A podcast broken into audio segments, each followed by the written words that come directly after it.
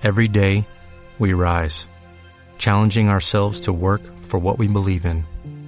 At U.S. Border Patrol, protecting our borders is more than a job, it's a calling. Agents answer the call, working together to keep our country and communities safe. If you're ready for a new mission, join U.S. Border Patrol and go beyond. Learn more at cbp.gov/careers.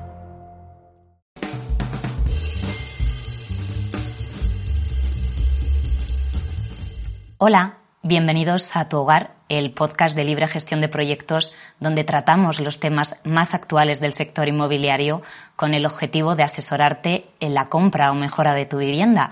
Hoy vamos a hablar de cómo va a quedar el sector inmobiliario teniendo en cuenta la crisis del coronavirus y lo vamos a hacer como siempre contando con un experto, con Carlos Esmerdú, que es consejero delegado de Foro Consultores. Muy buenas. Hola, buenas tardes. ¿Qué tal? Bienvenido. Muy bien.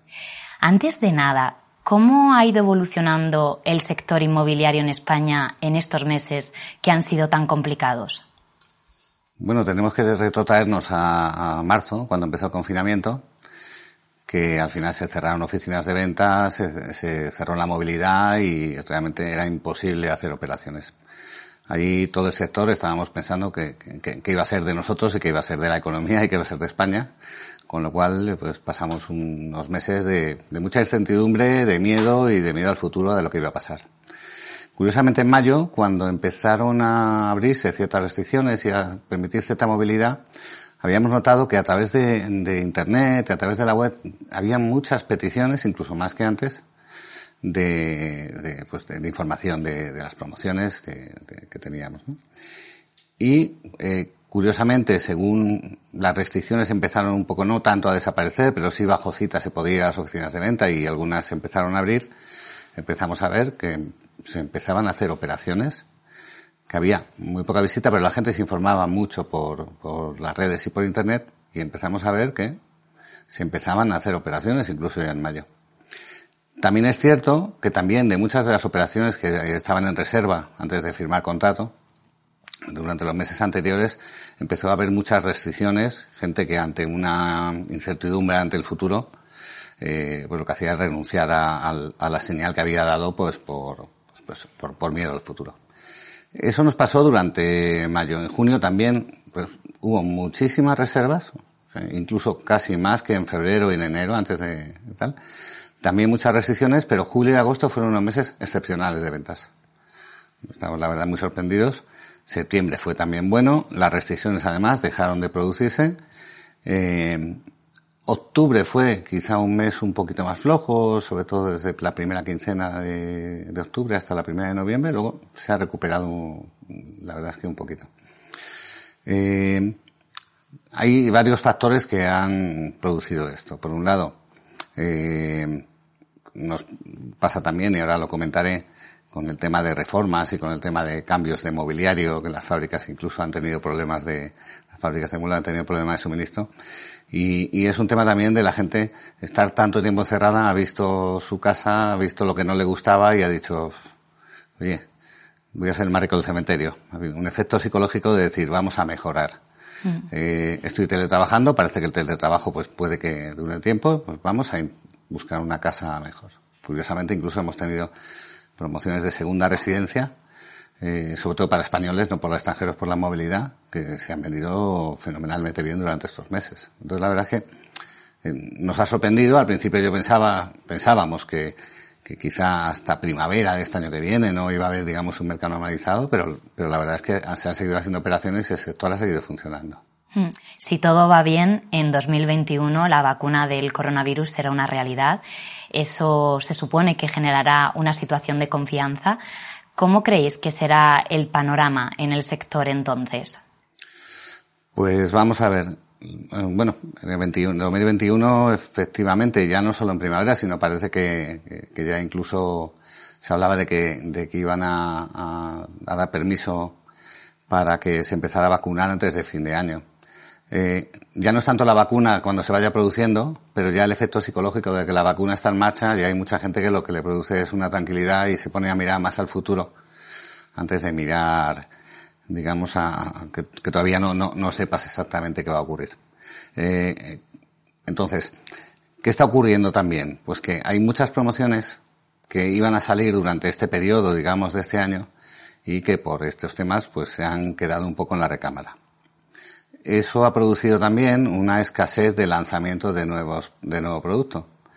Con lo cual, el producto que está ahora mismo en, en, venta y sobre todo el que ya está en construcción, la verdad es que se está vendiendo, se está vendiendo bien.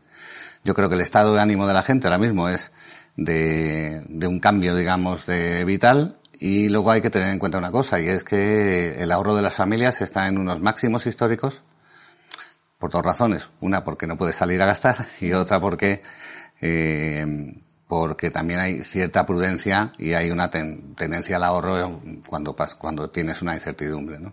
Hmm. ¿Esperamos entonces que haya más oferta de vivienda entonces? Eh, en oferta de vivienda, digamos en vivienda nueva, eh, no. Todo lo contrario. Va a haber menos oferta. Porque lo que hay que tener en cuenta una cosa y es que las entidades financieras están eh, siendo más restrictivas a la hora de dar crédito, sobre todo para las promociones, y eh, están pidiendo unas preventas con unos porcentajes muy elevados que dificultan eh, pues, pues que salgan nuevas promociones a la venta. Entonces, no es en el caso de cooperativas, que al final las cooperativas salen con un precio bastante mejor, eh, salen, pues, digamos que son oportunidades y en, en, este caso lo que hacen es que tienen un gran porcentaje de las viviendas vendidas y no tienen tantos problemas para financiar, eh, porque salen más baratas, pero en el caso de una promoción, digamos, privada, una promoción directa de un promotor, si están pidiendo un 50% de preventas, es muy difícil que salgan porque es muy difícil conseguirlas. Eh, entonces, hasta que la banca no relaje esas condiciones o haya promotoras que, piensen que lo que tienen que empezar es a construir a la vez que a vender, eh, es difícil que salgan nuevas promociones, no van a salir muchas. Con lo cual, las que están en venta, ahora mismo, si se sigue vendiendo a los ritmos que hay, puede que haya menos vivienda en oferta y más escasez. ¿Qué pasa? Se compensará con la segunda mano, porque también la crisis está haciendo o va a hacer que mucha gente tenga necesidad eh, de vender su vivienda y ahí puede que aumente la oferta. ¿Los precios subirán a partir de enero? Pues, como todo, esto va por barrios. Es decir, puede que suba. En, a ver, al final, eh, una subida o una bajada de precios es un desequilibrio entre la oferta y la demanda. Si estamos hablando de que va a haber menos oferta de vivienda nueva eh, y, que la demanda, aunque sea menor, pues la demanda va a seguir existiendo, puede que en primera mano y en vivienda nueva puede que haya hasta subidas, desde luego bajadas no va a haber.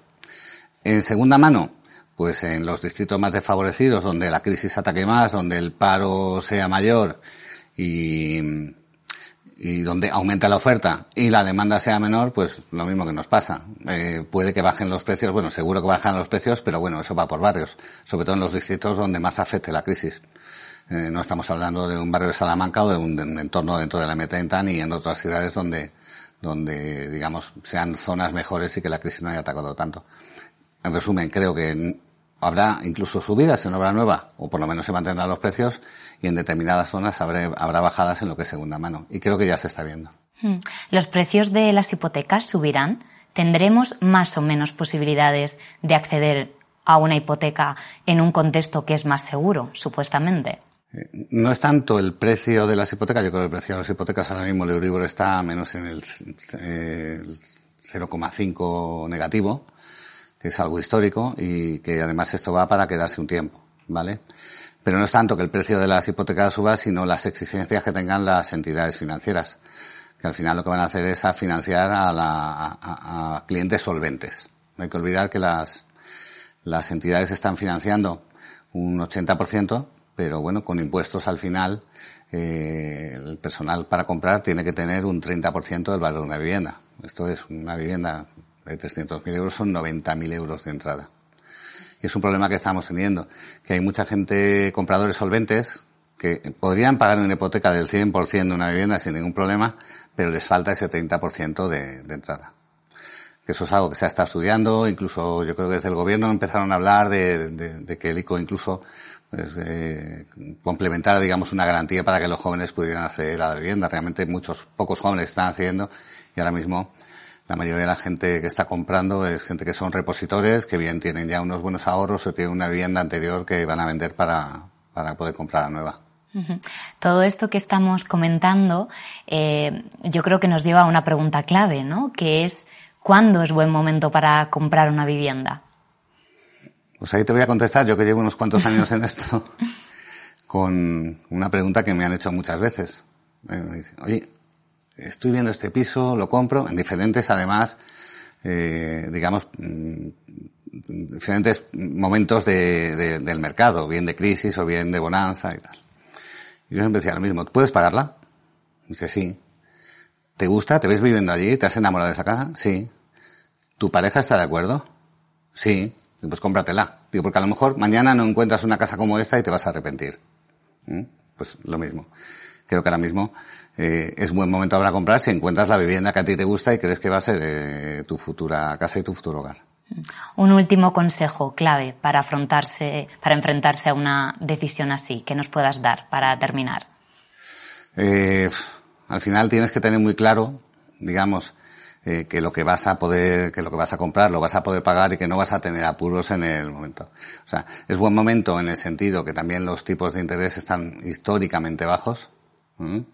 Eh, hay hipotecas que se han dado incluso este año pasado con unos Euribor más cero y pico que, que este año que viene eh, van a pagar nada más que, que, digamos que capital y no van a tener que pagar intereses. Entonces, yo creo que es buen momento si encuentras la vivienda adecuada eh, y hay que tener en cuenta una cosa. Eh, van a salir pocas promociones ahora mismo en venta. Eh, el, ahora mismo que tengas una promoción que ya sepas que está en marcha o que ya se va a poner en marcha o que está en construcción, tienes una garantía ya de que vas a tener tu casa dentro de un tiempo.